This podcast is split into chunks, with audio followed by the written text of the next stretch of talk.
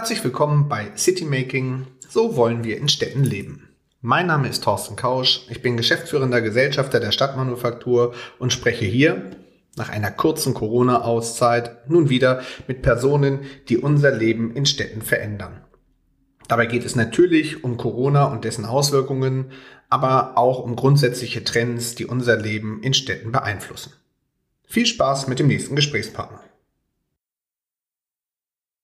Herzlich willkommen zum neuen Ausgabe des Podcasts City Making, so wollen wir in Städten leben. Ich freue mich heute mit Carsten Broster, den amtierenden und aufgrund der hohen Wertschätzung wahrscheinlich auch zukünftigen Senator für Kultur und Medien in Hamburg, vor dem Mikrofon zu haben.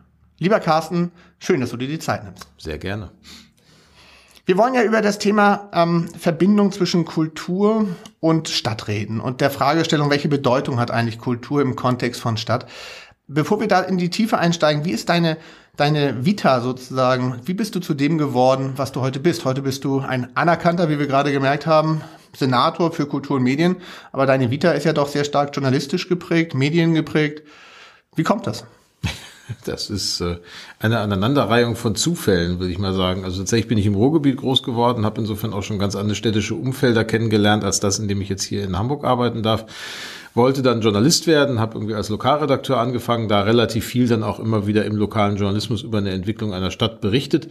Bin dann äh, sagen über ein Praktikum in der Politik hängen geblieben und dann gab eins das andere. Dann habe ich eine Zeit lang als Redenschreiber gearbeitet, vorher viele Jahre äh, Kommunikation und Strategie gemacht für die SPD und bin dann 2011 nach Hamburg gekommen und habe mich hier zuerst um die Medienpolitik gekümmert und dann wuchs erst die Digitalisierung, dann irgendwann die Kreativwirtschaft damit ran und dann bin ich Staatsrat von Barbara Kissler geworden, die dann leider viel zu früh verstorben ist, die große Kultursenatorin Hamburgs und äh, bin dann in ihre Nachfolge mehr oder minder reingerutscht. Das war nie etwas, was ich mir vorgenommen hatte, weil ich eigentlich dachte, ich bleib hinter einem Schreibtisch und schreibe Kommentierungen zu dem, was andere machen, dass das jetzt anders gekommen ist ist im Nachhinein sehr beglückend, aber sozusagen folgt keiner großen Idee, sondern wie gesagt einer Reihe von Zufällen. Nun bist du ja aber, ähm, wie du selber sagst, ähm, über den Journalismus auch mit dem Thema Stadt schon intensiv in Verbindung getreten. Jetzt mit dem Thema Kultur. Ähm, wo sozusagen ist der inhaltliche Anker für dich an der Stelle? Was hat dich äh, in dieser Auseinandersetzung mit der Entwicklung von Stadt, der Begleitung von gesellschaftlichen Wegen und Entwicklungen äh, motiviert und was hat dich sozusagen abgeholt?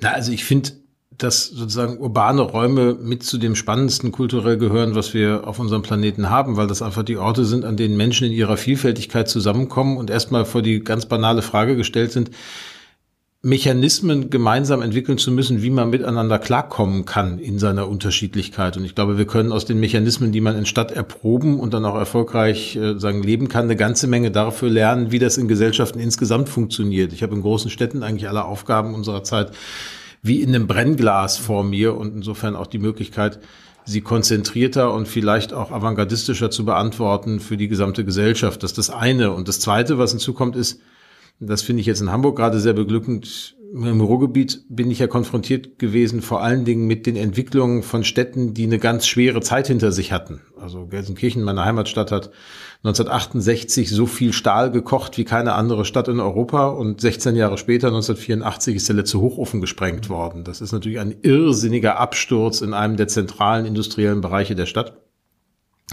Und man hat viel damit zu tun gehabt, wie kommt man denn durch so einen Strukturwandel durch? Wie schafft man den Schrumpfungsprozess? Wie geht man damit um, dass sich die Stadtbevölkerung verändert?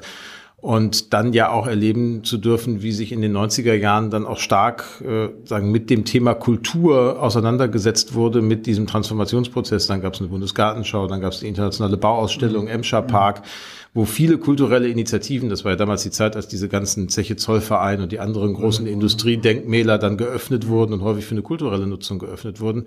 Und da habe ich viel gelernt, sehr praktisch darüber, was für ein Treiber Kultur sein kann für so städtische Veränderungsprozesse. Und das jetzt in einem Umfeld, das ein ganz anderes ist, in einer wachsenden Stadt, in einer sich dynamisch ökonomisch entwickelnden Stadt nochmal begleiten zu können, macht schon eine ganze Menge Spaß. Da würde ich gerne ehrlich gesagt im weiteren Verlauf nochmal tiefer einsteigen, weil ich finde, mhm. genau das ist ja der spannende Teil, wie sozusagen auch Stadt und Kultur zusammenkommen kommen und wo die Rolle ist.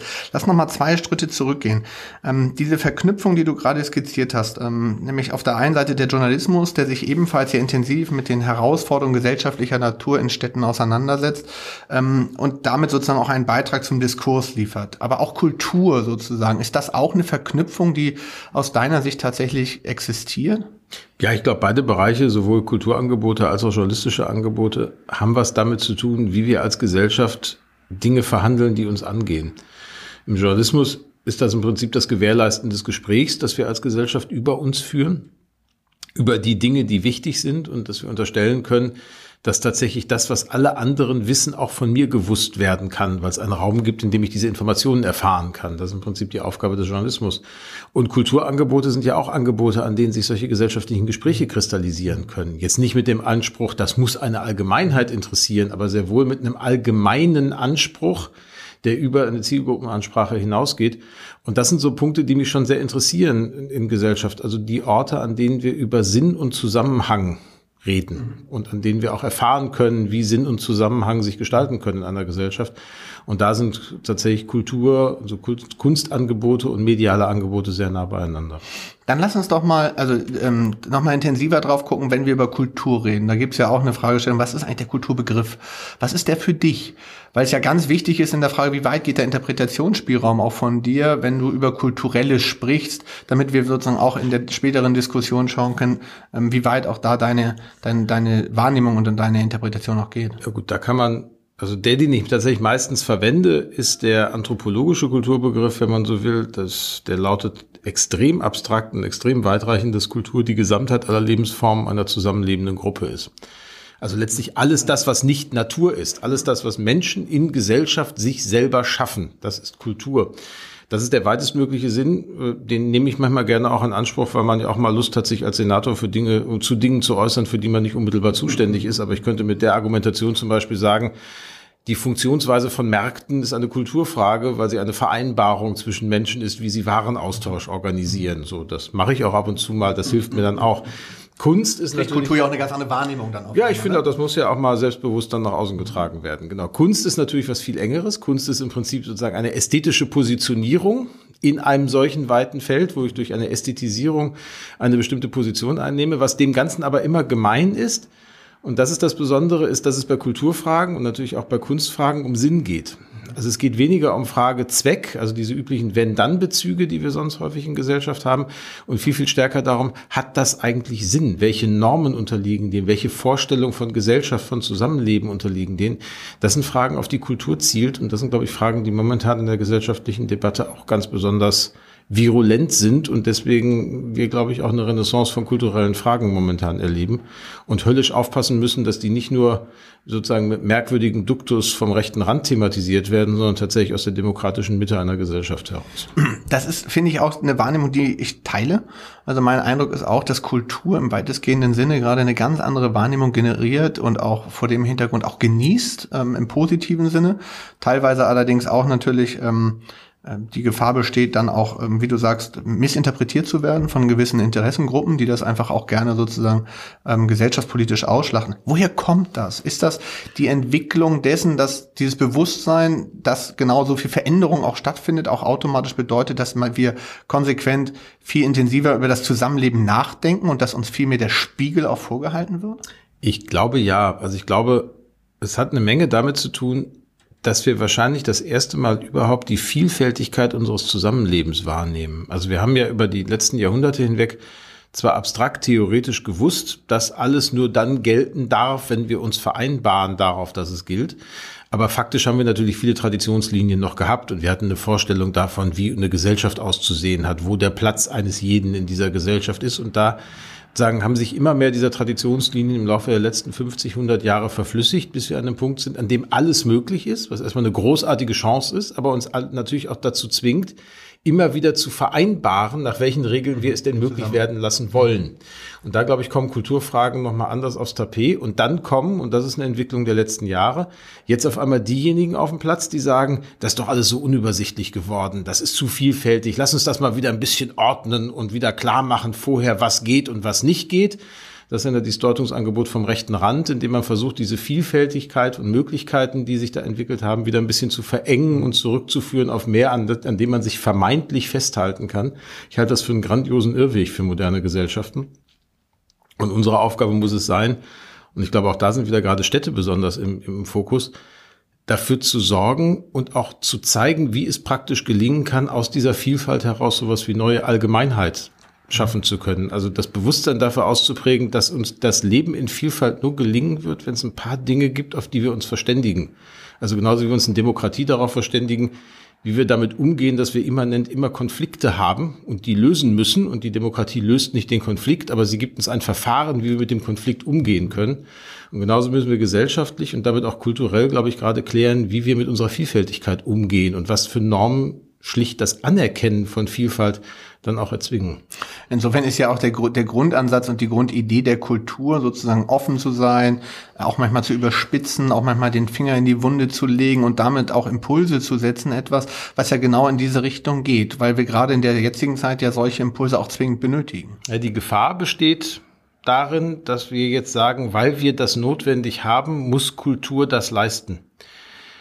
Ich kenne deine. Dann, dann du in der, ja, ja, da, in der das, Notwendigkeit, das, dass das, Kultur eine Rolle und Funktion hat. Das muss ich jetzt einmal loswerden, damit wir es auch hier in diesem Podcast aktenkundig haben. Damit habe ich ein Problem, weil ich diese These von Kultur organisiert den Kit der Gesellschaft, die glaube ich nicht. Ähm, was richtig ist, Kultur hat, wenn wir sie freilassen, alle Möglichkeiten, uns genau dabei zu helfen, das zu verhandeln. In dem Moment, in dem wir aber sagen, wir fördern sie nur, wenn sie das schafft oder sie hat einen Wert nur, wenn sie das tut, bringen wir sie schon gleich in eine Situation, in der sie wahrscheinlich gar nicht mehr in gleicher Art und Weise in der Lage ist, das zu leisten, was wir von ihr erhoffen. Deswegen muss man die Coolness bewahren und das ist in der Politik manchmal nicht ganz einfach, nicht vorher zu bestimmen, was das Ergebnis sein soll, sondern einfach anzuerkennen, dass man da einen sehr widerständigen, sehr eigensinnigen Bereich von Gesellschaft hat, den man in seiner Eigensinnigkeit anerkennen muss und der nicht reinpasst in diese zweckrationalen Zurichtungen, die wir an vielen anderen Stellen haben. Und wenn wir das hinkriegen, und ich glaube, dass das eine Kernaufgabe auch gerade in den aktuellen politischen Auseinandersetzungen ist, diese Räume so frei zu halten, dann können die wunderbarsten Dinge geschehen. Und dann können auch Dinge geschehen, die genau das beinhalten, von dem wir klammheimlich hoffen dürfen, dass es eintritt, wenn wir es nicht erwarten.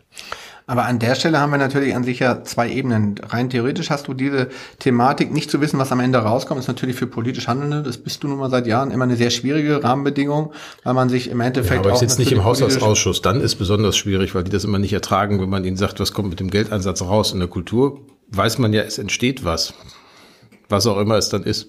Genau, aber äh, was ja dem, was ja sozusagen darauf einzahlt, ist ja im Endeffekt an sich die Diskussion, die wir gerade in der Wirtschaft erleben. Weil du hast ja auch durch die, durch viele Veränderungsprozesse in der Wirtschaft, wo du ja auch teilweise gar nicht weißt, was kommt am Ende bei raus. Ähm, was sind sozusagen die Prozesse, die zum Schluss stehen, weil ja ganz viel ausprobiert wird. Also insofern ist ja da, vielleicht kann da die Wirtschaft aus der Kultur lernen? Ein bisschen schon. Ich glaube, der eine Unterschied ist in der Wirtschaft ist am Ende schon die Frage, ist ein Profit möglich? Mhm das ist nun mal ein anderes Medium, in dem ich entscheide darüber, ob das erfolgreich ist oder nicht. In der Kultur ist das Medium ja nicht, verdiene ich damit Geld, sondern ganz ja, häufig, genau, das ist also, Sinngebung dann, ja. genau. Das ist schon ein anderer Punkt. Aber natürlich ist es insofern richtig, dass Kultur, dass Medien, äh, Medien sage ich schon, dass Wirtschaft was von Kultur lernen kann, weil man anders auf Prozesse gucken genau. muss und weil man auch die Sinnhaftigkeit von Tun, glaube ich, anders beschäftigen muss. Also diese alte Idee, des tayloristischen Arbeiters nach dem Muster, da ist deine, dein Schraubenzieher, da ist deine Schraube und das Band läuft durch und du drehst sie jetzt 500 Mal fest. Und dann ist dein Tagwerk vollbracht. Das funktioniert ja heute nicht mehr. Das funktioniert seit 40 Jahren nicht mehr. Deswegen haben die Japaner irgendwann mit Total Quality Management angefangen, haben gesagt, wir müssen als Team gemeinsam das Produkt entwickeln, damit der Einzelne auch noch weiß, was fertigt er eigentlich. Und äh, das ist ein Prozess, den erleben wir an vielen anderen Stellen heute auch, dass äh, Arbeitnehmerinnen und Arbeitnehmer sagen, ich will wissen, dass das, was ich tue, einen Sinn hat, dass das auch dabei hilft, unsere Gesellschaft besser zu machen. Und da guckt man natürlich auch anders auf die Kulturen eines Unternehmens, auf die Kulturen eines Arbeitsprozesses. Und da kann ich eine Menge lernen von Unternehmen aus der Kultur- und Kreativwirtschaft, die so an der Schnittstelle sind, weil sie Produkte herstellen, die in den kulturellen Bereich hineinragen, aber natürlich Mechanismen intern haben, die ökonomisch geprägt sind. Und an dieser Schnittstelle natürlich häufig genau verhandeln, wie passen diese beiden Logiken eigentlich zusammen lass uns doch nochmal jetzt ähm, dann tatsächlich in die Tiefe der Stadtentwicklung mhm. gehen und der Rolle der Kultur im Kontext der Stadt. Du hast ja schon gesagt, ähm, erstmal hat sie keine Funktion, die Kultur im Sinne der Stadtentwicklung. Auf der anderen Seite, wenn man auch Gastronomie und ähm, die, die Aufenthaltsqualität von Räumen und ähnliches alles zum kulturellen ähm, äh, Gedankengut dazuzählt, dann hat es natürlich schon eine hochrelevante Funktion auch zur Aktivierung von Raum von, von Räumen, zu der, zu der Entwicklung von Räumen. In welcher Form sozusagen, wie, wo sagst du, beginnt sozusagen da die Funktionalität der Kultur eine Rolle einzunehmen? Oder ist es genauso, dass du sagst, das ist Freiheit, aus der heraus sich dann was entwickeln kann? Ne, ich finde die Hauptaufgabe, die wir gerade in wachsenden Städten haben, schrumpfende sind da ja nochmal was anderes, ist, dass wir in den Wachstumsbereichen kulturell zu nutzende Räume immer mitdenken. Und das tun wir zu wenig, weil ihnen häufig die ökonomische Verwertung fehlt und natürlich deswegen jemand, der ein Immobilienprojekt entwickelt, eigentlich versucht natürlich, wenn er sozusagen Flächenoptimierung betreibt, zu gucken, kriege ich da möglichst viele Wohnungen rein, habe ich noch eine Büronutzung, habe ich noch eine Erdgeschoss-Ladenfläche, die ich dann aber auch kommerziell verwerten kann und dann die Idee zu sagen, okay, da soll jetzt etwas einziehen, was sinnhafte kulturelle Nutzung ist, was mir aber nicht beschreiben kann, wie ich damit Geld verdienen kann. Ich glaube, dann äh, wird es ganz schnell schwierig. Es gibt ein spannendes Buch, das ein Taz-Redakteur vor ein paar Jahren mal geschrieben hat darüber, wie Berlin Mitte eigentlich nach 89 zu dieser Struktur wurde, zu der es heute ge sagen, geworden ist, ähm, sagen in der Dorotheenstädtischen Vorstadt insbesondere. Und er führt das zurück, und das finde ich hochgradig spannend, auf eine Sachbearbeiterin im damaligen Bezirksamt Berlin Mitte, mhm. die bei, die zuständig war für die Frage, wer kriegt die Erdgeschoss-Ladenflächen die ja freistanden alle dann nach der, nach der Wiedervereinigung, nach dem Fall der Mauer. Und sie hat zuerst was auf den Tisch gelegt bekommen, was letztlich so eine Konzeptbewertung nach dem Muster, wer verdient denn am plausibelsten Geld dort? sagen bekommen hätte. Das hätte dazu geführt, dass da Spiel, Spielotheken und Videotheken aufgemacht hätten. Und dann hat sie das beiseite geschoben und gesagt, das will sie nicht. Sie will dann, sie hat einen anderen Kriterienkatalog entwickelt, der viel mehr damit zu tun hatte, passieren dort sozusagen kulturell, ästhetisch, programmatisch spannende andere Dinge. Und so sind dann die Galerien, die Kunstorte da hineingekommen, die ja bis heute dafür sorgen, dass das ein ganz anders durchmischter Stadtteil ist und ein auch ganz anders kreativ spannender Stadtteil. Und ich glaube, um solche Fragen der Maßstäbe in der Bewertung, welche Nutzung wir denn als Stadt ermöglichen wollen, müssen wir uns viel, viel stärker kümmern, weil die rein ökonomische Betrachtung immer dazu führt, dass Kultur dann tatsächlich maximal verzweckt wird nach dem Muster, ach, da brauche ich noch mal so eine Vignette, mit der ich auch erklären kann, hier ist es auch lebensqualitativ spannend. Wenn ich von vornherein sage, ich brauche solche unbestimmten Räume, in denen Dinge passieren kann, wo der Club genauso sein kann wie eine High-End-Avantgarde-Galerie, dann habe ich, glaube ich, die Möglichkeit, tatsächlich in offene Prozesse hineinzugehen. Was uns dann gelingen muss, ist, dass nicht am langen Ende die Gentrifizierung sich dadurch so beschleunigt, dass die sozialen Verhältnisse im Stadtteil kippen. Das ist dann das Management-Thema für Stadtentwicklungspolitik im zweiten Schritt. Da würde ich gerne ähm, also über diese Komponente sozusagen der Nutzbarkeit der Erdgeschosse gerne nochmal reingehen. Ähm, was wir ja immer mehr erleben, wir arbeiten ja immer stärker auch mit, mit ähm, Projektentwicklungsgesellschaften zusammen, ist tatsächlich, dass dieses Verständnis für Quartiere und der Bedeutung der Erdgeschossflächen immer mehr an Raum gewinnt. Also diese Fragestellung, die du gerade ja in Berlin Mitte skizziert hast, wird bewusst jetzt teilweise auch von Projektentwicklungsgesellschaften aufgegriffen und das von vornherein konzeptionell durchdacht, dass man teilweise ja so weit geht, wie in Aspern ist immer das Lieblingsbeispiel, was alle benennen, dass man im Endeffekt die Erdgeschossflächen gar nicht mehr über die Investoren oder Projektentwickler äh, vergibt, sondern dass es da sozusagen eine Art Kuratorenrolle gibt, die sich in der Verschiedenartigkeit der Belebung, und das kann dann von Gastro bis zur High-End-Kultur ähm, Galerie sein, ähm, auch in verschiedenen Zeiten mit Pop-up-Stores, verschiedenen Nutzungen sozusagen dem Thema annähert. Ist das nicht auch ein Zeichen, dass das Bewusstsein für die Bedeutung von Kultur im positiven Sinne, nämlich natürlich dann auch wertschöpfend zu agieren, weil es natürlich den Wert der jeweiligen Immobilie in der ersten, zweiten und darüberliegenden ähm, Etage stärkt, auch im selben Atemzug äh, den aufrechterhält und sogar erhöht? Das kann sein. Ich bin zu wenig Immobilienentwickler, als dass ich wüsste, ob man das so bewertet ökonomisch. Was ich feststelle von der Sicht desjenigen, der mithilft, eine Stadt zu gestalten, ist, dass Bürgerinnen und Bürger eine andere Vorstellung davon haben, wie sie in Städten leben wollen, als noch vor 30, 40 Jahren. Also wir haben ja vor allen Dingen deswegen irgendwann mal aufgehört, die Erdgeschossflächen mitzuentwickeln, weil wir der Meinung waren, wir müssen die Funktionen Freizeit, Arbeit und Wohnen voneinander trennen in verschiedene Bereiche von Stadt. Und man wollte dann die reinen Wohngebiete, wie es dann ja so schön hieß, die waren ja mal ganz begehrte Lagen, und dann hat man angefangen, dann auch die alten Blockstrukturen aufzubauen und hat eher gesagt, wir müssen das jetzt noch grün durchmischen und stellen dann die Häuser quer zur Straße. Das kennen wir ja alles aus den 50er, 60er, 70er Jahre Bebauung. Und mittlerweile stellen wir erstens fest, diese Blockstrukturen haben offensichtlich eine, eine Attraktivität. Also wir fangen ja wieder an, über Blockrandbebauung nachzudenken. Und wenn ich das mache, bin ich natürlich auch bei Erdgeschossflächen, die dann wieder an der Straße liegen, wo es also unplausibel ist, dass jemand wohnt, wo ich aber natürlich sehr wohl überlegen kann, mache ich dort eine andere Nutzung hinein. Und weil Bürgerinnen und Bürger uns ziemlich deutlicher zu verstehen geben, dass sie eigentlich diese funktionale Trennung von Stadt gar nicht wollen. Also diese Idee, ich muss mit dem Auto sechs Kilometer zur Arbeit fahren und das ist Teil meines sagen Alltagsqualitätsempfindens, stimmt ja nicht. Ich will aufs Fahrrad steigen oder ich will zu Fuß gehen und will eigentlich in so einem Radius von anderthalb Kilometern alles erledigen können, was zusammengehört. Und das heißt aber natürlich auch, dass ich eine lokale Nahversorgung auch mit Kultur, auch mit Ökonomie habe, die dazu führt, dass ich diese Erdgeschossflächen brauche und die dann Teil eines lebendigen Stadtquartiers sein können. Und dass das dann natürlich dazu führen kann, dass ich dann im Zweifel auch eine höhere Miete nehmen kann oder die, der Verkaufspreis pro Quadratmeter höher ist, weil die Leute sagen, da ziehe ich lieber hin als in so eine Gegend, wo ich mich eigentlich frage, wo ist hier die nächste Drogerie, spielt dann, glaube ich, schon auch eine Rolle. So kann das dann, glaube ich, gedacht werden, ja.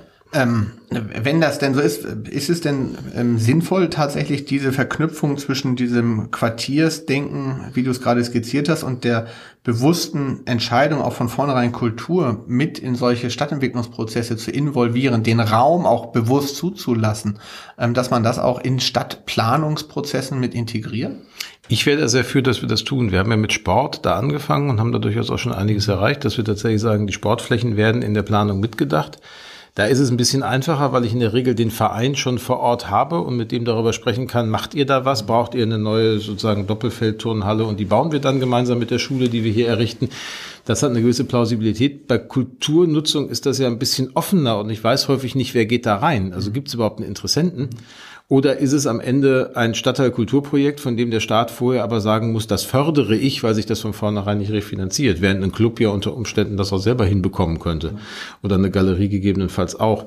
Aber ich glaube, wir müssen diese Flächen, und damit fangen wir tatsächlich auch an, in den Planungsprozessen von vornherein mitdenken und auch bei den Investoren mit verankern. Und ich würde mir sehr wünschen, dass man da auch anfängt, ein robusteres Instrumentarium zu entwickeln, mit dem man das ermöglichen kann weil ich fest davon ausgehe, dass das der Attraktivität der Quartiere hilft und damit auch der Nachhaltigkeit ihrer Entwicklung, weil ich nicht so schnell an einen Punkt komme, an dem ich das Gefühl habe, ach, das war so 2010er Jahre, da will 2030 gar keiner mehr wohnen, was wir ja bei anderen Quartieren durchaus haben, die jetzt 20, 30 Jahre alt sind dass man da wirklich guckt, dass man etwas entwickelt, was auch eine plausible mittel- bis langfristige Attraktivität für Bürgerinnen und Bürger hat, die da hinziehen. Also äh, ich finde diesen Gedankengang, ähm, wir reden ja sonst immer sehr, sehr stark auch über die Frage von sozialem Wohnungsbau im Kontext von Projektentwicklung, was sozusagen die, die Anteile anbetrifft.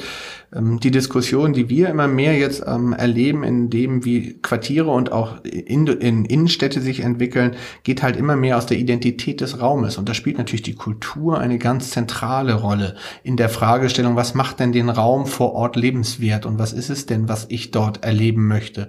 Ähm, vor dem Hintergrund, glaube ich, ist dieser Gedankengang ähm, vielleicht noch nicht überall verankert, aber mein Eindruck ist, dass da tatsächlich eine Menge an Bewegung gerade aufkommt. Er passt ja auch zu der Frage, wie durchmische ich eine soziale Struktur in einem Quartier gut zusammen. Also wenn man diesen in Hamburg gelebten Drittelmix, den ich ja für eine nachgerade geniale Idee halte, um eine Stadt, die ja eigentlich relativ parzelliert in ihren sozialen Strukturen ist, mal ein bisschen auf der Mikroebene stärker zu durchmischen, wenn ich den mal ernst nehme, dann sagen wir ja ein Drittel Eigentumswohnung, ein Drittel frei finanzierter Wohnungsbau und ein Drittel sozial gebundener Wohnungsbau in den sozusagen zumindest größeren Entwicklungsprojekten.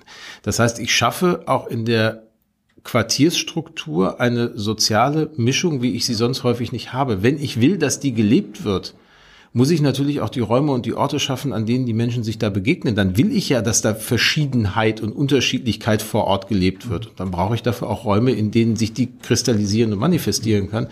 Und das ist nochmal, das geht nicht nur im Edeka. Dafür brauche ich wahrscheinlich auch einen Raum, der nicht definiert ist und der mir sozusagen Spielmaterial zum gemeinsamen Erkunden, wie man da eigentlich leben will, liefern kann. Und das können Kulturräume sein. In Hamburg habt ihr ja genau für so eine Aufgabenstellung die Kreativgesellschaft gegründet, die im Endeffekt ja dazu da ist, solche Räume auch Zwischennutzung zu ermöglichen, ähm, temporäre ähm, äh, Kleinstunternehmer zu unterstützen, entsprechende Räume zu gewinnen und so etwas. Ähm, wie, die kriegt ja immer mehr Aufgaben. Also vor dem Hintergrund, ähm, ist das ein Erfolgsmodell, was aus deiner Sicht genau richtig ist, solche Räume auch dahingehend zu entwickeln und tatsächlich damit auch Impulse in die Stadtentwicklung hineinzutragen? Aus vielerlei Gründen ja. Also tatsächlich ist ihr ja selbst diese Raumentwicklung ein Stück weit zugefallen, weil eigentlich sollte sie ja vor allen Dingen sich um die elf Cluster der Kreativwirtschaft in der, wenn man so will, branchenspezifischen Betreuung kümmern. Das, das war, eher Ursprung. so der, der Ursprung. Haben wir relativ ja. schnell festgestellt, okay, in einer wachsenden Stadt fehlen schon die Orte, an denen man diese Branchen betreut, also muss man sich um die Räume kümmern. Und wo macht man das? Indem man sozusagen zwischennutzend in die aufgelassenen Quartiere, in Industriestrukturen hineingeht, für die Investoren vielleicht gerade aktuell noch keine Idee haben, aber vielleicht mal in 15, 20 Jahren entwickeln, aber solange müssen die ja nicht leer stehen. So, ich glaube, das ist das Erste. Das hat sich entwickelt, da ist viel passiert, da ist die Kreativgesellschaft ein anerkannter Partner, auch ein wichtiger Partner, weil man natürlich den Investoren oder den Besitzern die Sorge nimmt, dass wenn man einmal Kreative und Künstler reinlässt, sie nie wieder rausgehen. Man umgekehrt aber auch nicht da rein verfällt, Barbara Kissler hat mal so schön gesagt, es kann auch nicht sein, dass Künstler für Investoren sagen, eine Immobilie nur trocken wohnen und dann weiterziehen müssen. Das kann auch nicht sein, sondern man muss da einen vernünftigen Mix finden, wie man damit umgeht. Da ist die Kreativgesellschaft, glaube ich, ein ganz wichtiger, wesentlicher Partner. Wir stellen aber zunehmend fest, dass es in einer Stadt wie Hamburg diese Räume, von denen man sagt, da gehen wir mal rein, immer weniger gibt weil natürlich so ein gerade innerstädtischer Verdichtungsprozess diese Bruchkanten ja zunehmend zustellt. Das heißt, wir fangen tatsächlich mittlerweile auch an, darüber nachzudenken, wir sind noch nicht so weit, dass wir es machen, aber darüber nachzudenken, muss die Kreativgesellschaft nicht irgendwann vielleicht selber sogar in die Entwicklung von Immobilienprojekten zumindest mit einsteigen, um neue Flächen zu entwickeln, die dann auch für Kreative notwendig wären. Das ist das Erste, was sozusagen sich da tatsächlich spannend verändert hat und wo die Kreativgesellschaft ein akzeptierter Partner ist. Und das Zweite, was wir feststellen, ist, dass die ganze Rolle und Funktion von Kreativwirtschaft sich in den letzten zehn Jahren geändert hat. Also wir haben damals sehr stark auf die einzelnen Clusterbereiche geguckt und gesagt, wie können wir die in ihrer eigenen ökonomischen Eigenständigkeit stärken. Wir sind viel, viel stärker mittlerweile dabei zu gucken, wie kriegen wir Transferbeziehungen zu klassischen Industrien und klassischen Branchen hin, weil ganz viel von dem Problemlösungs- und Innovationswissen in Kreativunternehmen hochrelevant ist für große Fertigungsprozesse, für große Logistikprozesse und da auch ein völlig neuer Markt entsteht, wenn man auf einmal als Kreativunternehmen im B2B-Geschäft tätig ist, wenn man sein eigenes Prozesswissen an andere Unternehmen verkauft und dort zum Partner wird und nicht nur zum Auftragnehmer. Das ist ein ganz spannender Prozess, den wir mit äh, EU-geförderten Projekten hier gerade stärken, wo wir so ein Cross-Innovation Hub eingerichtet haben, in dem neue Innovationsprozesslogiken da ausprobiert werden. Das sind, glaube ich, die beiden großen Veränderungen tatsächlich. Immobilientransfer und Transformation von Welche Prozessen. Rolle hat dabei sozusagen die Kreativwirtschaft, auch als Teil der Kultur mal wieder? Ist es an der Stelle Aktivator von Fläche? Also ist, oder war der Gedankengang oder ist der Gedankengang primär der Kreativwirtschaft als solcher zu helfen?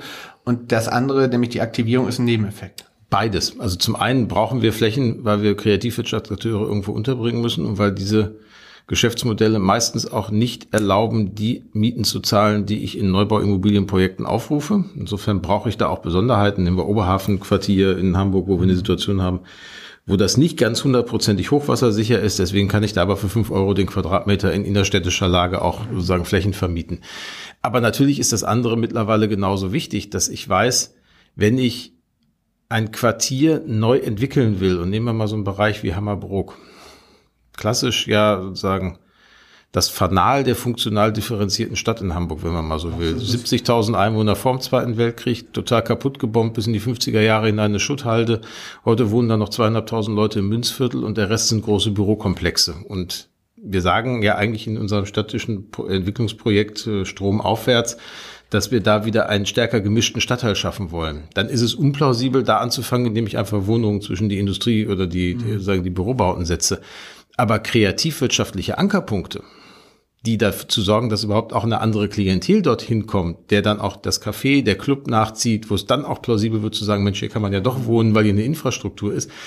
Das funktioniert dann schon sehr gut und da schlage ich zwei Fliegen mit einer Klappe. Ich schaffe den notwendigen Raum, mhm.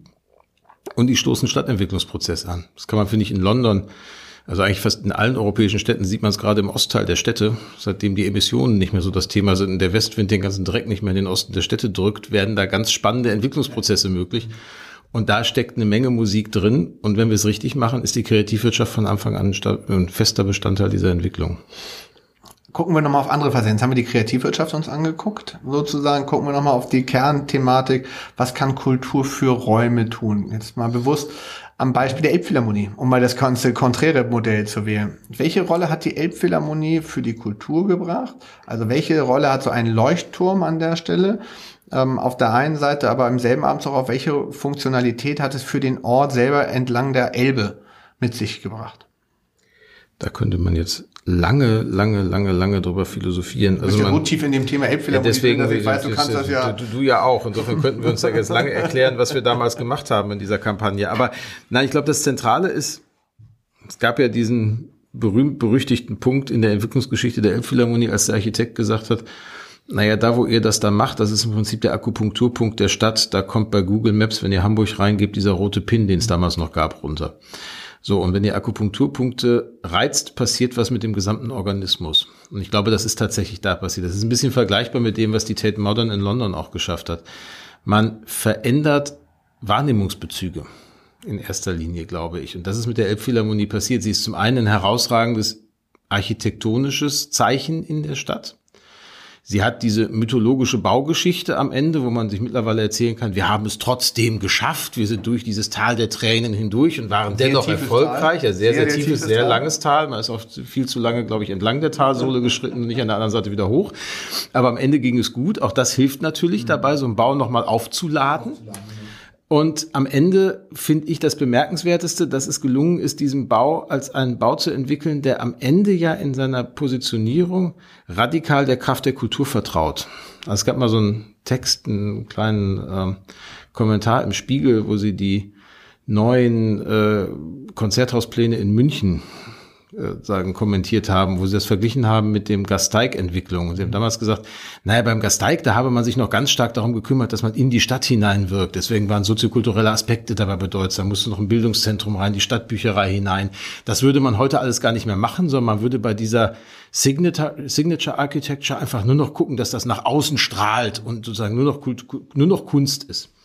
Man kann dieses, das war damals sehr spöttisch gemeint, man kann das auch drehen. Man kann auch sagen, gerade weil es nur Kunst ist und gerade weil ich sage, ich muss das nicht noch durch soziokulturelle Aspekte abstützen, damit das irgendwie eine Zustimmung auch in städtischen Bereichen erfährt, von denen ich nicht glaube, dass ich sie mit dem Eigentlichen erreiche, sondern indem ich wirklich sage, nein, ich vertraue darauf, ich baue da etwas, das fokussiert sich so exzellent auf die Kunst der Musik in diesem Saal. Und das ist das, worauf ich alles dränge dass das dazu führt, dass Kunst in ihrer Eigenständigkeit, in ihrer Widerständigkeit auch nochmal anders wahrgenommen wird. Und ich glaube schon, dass durch die Elbphilharmonie und durch die Kommunikation rund um ihre Eröffnung Hamburg sich der Welt nochmal anders als eine Stadt, in der Kunst eine eigenständige Rolle für das Selbstverständnis der Stadt spielt. Das wollte ich gerne, da würde ich gerne noch mal reingehen. Nämlich, das ist ja das eine ist ja sozusagen, dass es vielleicht gelungen ist, dadurch im Äußeren eine andere mhm. Wahrnehmung zu generieren. Aber was hat das mit der Bevölkerung gemacht? Was hat das auch mit der Kulturszene gemacht? Was hat das sozusagen für Implikationen mit sich gebracht, die auch nachhaltig wirken? Da sind wir noch dabei, das rauszufinden, wenn ich ganz ehrlich bin. Ich glaube, der erste Schritt ist, es hat dazu gebracht, dazu geführt, dass Menschen anders auf Hamburg geguckt haben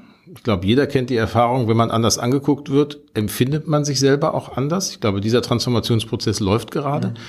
Man war schon sehr angetan davon, dass man auf einmal auch wegen sowas Tollem wie Kunst gesehen wurde und nicht nur, weil man irgendwie so eine tüchtige Kaufmannschaft hatte und einen Hafen hat und einen Fußballverein, von dem man erzählen konnte, vor 30 Jahren war der mal erfolgreich.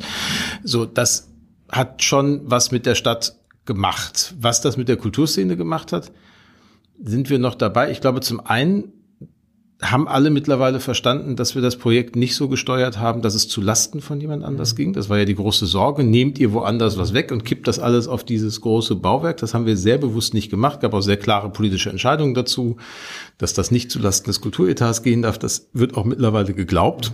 Wir haben auch deutlich gemacht, dass wir andere politische und kulturelle Projekte weiter verfolgen. Also wir haben im gleichen Sommer der Eröffnung der Elbphilharmonie das Festival Theater der Welt in Hamburg gehabt, um auch das Zeichen zu setzen. Auch die klassische Theaterlandschaft geht weiter und da noch mit Kampnagel internationales Produktionshaus reingeholt, also auch die freie Szene mit mit reingeholt. Und das Spannende, was jetzt passiert, ist, dass wir feststellen, dass immer mehr Akteure aus der städtischen Kulturlandschaft heraus sagen, wir haben ein Interesse mit der Elbphilharmonie gemeinsam Projekte zu entwickeln. Also das, was du vorhin bei der Kreativgesellschaft genannt hast, mit dem Cross-Innovationsansatz, genau. ist jetzt hier sozusagen auch der gleiche Ansatz, den man jetzt in der Kulturszene erlebt? Zumindest ist es eine Bereitschaft dazu, da zu kooperieren. Ob das jetzt so weit geht, dass beide wirklich mit dem programmatischen Ansatz reingehen, wir wollen jetzt unsere Transformation unserer mhm. Modelle haben, weiß ich nicht. Aber die sagen Deichtorhallen beispielsweise haben relativ früh eine Ausstellung gemacht, in der sie sich Elbphilharmonie Revisited mit künstlerischen Positionen zur Elbphilharmonie befasst haben. Und es gibt viele Kooperationsprojekte, wo auch andere Akteure aus der Stadt gemeinsam arbeiten. Wie wir gerade generell eine Situation haben, in der ich das Gefühl habe, ziemlich viele Intendantinnen und Intendanten, Direktorinnen und Direktoren spielen sehr gut miteinander und überlegen, was kann man eigentlich gemeinsam machen aus diesem kreativen Humus, der in der Stadt da ist. Und alle hoffen natürlich und arbeiten daran, dass diese Wahrnehmung, die die Elbphilharmonie von außen auf sich zieht, sich von dort dann bricht auf den Rest der kulturellen Landschaft der Stadt. Dass die Leute zwar nach Hamburg kommen, weil sie die Elbphilharmonie sehen wollen, das ist das Gebäude, das mit Kunst in Hamburg assoziiert wird, aber dass sie dann nicht gehen, ohne auch zu wissen, wir haben eine herausragende Kunsthalle, es gibt Kampnagel, es gibt das Thalia Theater, Schauspielhaus, die Oper, you name it, also ganz viele andere Angebote, die ein Wiederkehren lohnen, auch wenn ich dann nicht nochmal in die Elbphilharmonie gehe. Mhm. War das bewusst am Anfang auch so angelegt? Also es gab ja die Diskussion auch bewusst Brüche zu ermöglichen, Stichwort Reeperbahn-Festival damit reinzuziehen, ähm, Stichwort äh, andere Facetten mit hineinzuziehen. Also ähm, ist das bewusst so angelegt gewesen oder hat sich das erst im, auf dem Weg sozusagen so ergeben, um es auch zu öffnen und damit auch den Zugang zu anderen äh, Genre besser zu ermöglichen. Na, ich glaube, es gab so ein Auf und Ab. Also es gab ja relativ früh im Projekt schon mal die sehr schöne Idee, von der ich immer noch traurig bin, dass sie nicht realisiert worden ist, dass man im alten Kreisspeicher einen Club einrichtet, was, glaube ich, sozusagen im Gebäude selber das Widerlager zur sozusagen zur klassischen Konzertkultur im großen Saal gelegt hätte, dass man wirklich gesagt, da unten ist auch der Ort, wo du die Nacht durchtanzen kannst. Und da kannst Wenn die Mobilität so weitergeht, braucht man das Parkhaus nicht mehr. Kann ja. also noch eine Frage von fünf Jahren und dann? Mal gucken, ob wir das dann hinkriegen, aber die, ich weiß noch nicht, ob es akustisch genug entkoppelt ist. Aber das finden wir dann alles miteinander raus. Also auf jeden Fall, das fand ich eine sehr spannende Idee. Und, und dann hinterher haben wir natürlich schon damit gearbeitet, dass wir diese Brüche, die das Gebäude ja aus sich selber heraus auch architektonisch hat, tatsächlich auch versuchen zu thematisieren. Hamburg hat ja, und das war vielleicht auch eine Transformation in der Art und Weise, wie Hamburg sich seitdem auch in der allgemeinen städtischen Kommunikation öffentlich präsentiert, viel stärker jetzt mit seinen Kontrasten zu arbeiten. Also gibt ja diese Geschichte Hamburg schönste Stadt der Welt, das erzählt auch ein Radiosender hier immer noch und ähm, ich erinnere mich noch, dass wir relativ früh mal darüber sprachen und du sagtest, naja, jede große Stadt hat ihre krausen Ecken und die gehören zur Identität einer Stadt auch dazu und die müssen wir thematisieren. Die sind Teil des städtischen Bildes und sind auch Teil der Attraktivität einer großen Stadt. Und die Elbphilharmonie, finde ich, verdichtet das in einem Gebäude, weil sie letztlich diese rohe Backsteinarchitektur des alten Karlspeichers A hat, darauf dieses sozusagen fast ätherische Segel, das äh, sozusagen Herzog de Moran mit dem Konzerthaus da drauf gesetzt haben. Und dieser Bruch, auch dieser harte Bruch, mit dem spannenden Plaza dazwischen eröffnet natürlich auch kommunikative und symbolische Welten, die ich ganz anders aufladen kann, als wenn ich nur behaupte, Hamburg sei schön. Ich habe auch in Hamburg im Traditionellen, ich habe die weißen Alstervillen und die Villen entlang der Elbchaussee, genauso wie die Jahrestadt und sozusagen die ja. Backsteinarchitektur von, von Fritz Schumacher. Und ich glaube, beides macht den Kern dieser Stadt aus. Und das in so einem Gebäude dann auch ästhetisch und in der eigenen symbolischen Selbstaufladung zur Geltung zu bringen, ist schon eine Chance, von der ich glaube, dass die Stadt sie nach wie vor nutzt und ich sehr ermuntere, das auch weiterhin zu tun. Also vor dem Hintergrund ist es ja im Endeffekt der Nukleus der Identität der Stadt, die sich in der Elbphilharmonie, wenn du so willst, bündelt. Also das kann dahin kommen, ich glaube, sowas kann man niemals planen. Und ich glaube, es wird immer die Leute geben, die sagen, mir ist der, der Michel aber wichtiger. Der war schon immer da und der gehört dazu. Und wahrscheinlich gibt es auch die Leute, die sagen, ich muss an der Alster stehen und da auf die Schwäne gucken und das ist für mich Hamburg. Und die anderen, die sagen, ich brauche die Kräne am Hafen, wenn ich so lange aufs Burchard-Kai gucke. Das weiß ich nicht, ob es den einen Ort gibt. Aber er ist ein weiterer Ort und er ist ein Ort, der überregional wahrnehmbar ist. Also tatsächlich, wenn man sich anguckt, und das geht ja über Hamburg hinaus, wenn man so in der internationalen Presse guckt, womit wird Deutschland und so allgemeine Berichte zur Lage in Deutschland, wenn sie nicht Menschen zeigen, illustriert, dann haben wir bisher Neuschwanstein, den Kölner Dom und das Brandenburger Tor. Alles alt, alles nicht norddeutsch. Jetzt haben wir einen modernen Bau, der einzige, der in einer Demokratie entstanden ist von diesen Bauten. Und das dann auch noch in Hamburg und das mit einem Kulturhaus. Schöner kann es eigentlich nicht sein. Ein schönes Schlusswort. Herzlichen Dank. Es hat mir sehr viel Spaß gemacht. Sehr gerne. Und ähm, dann in diesem Sinne, toi, toi, toi. Und äh, ich bin mir sicher, wir werden dich an dieser Stelle auch weiterhin für Hamburg nutzen dürfen. Im positiven Sinne. Danke. Alles klar, gerne.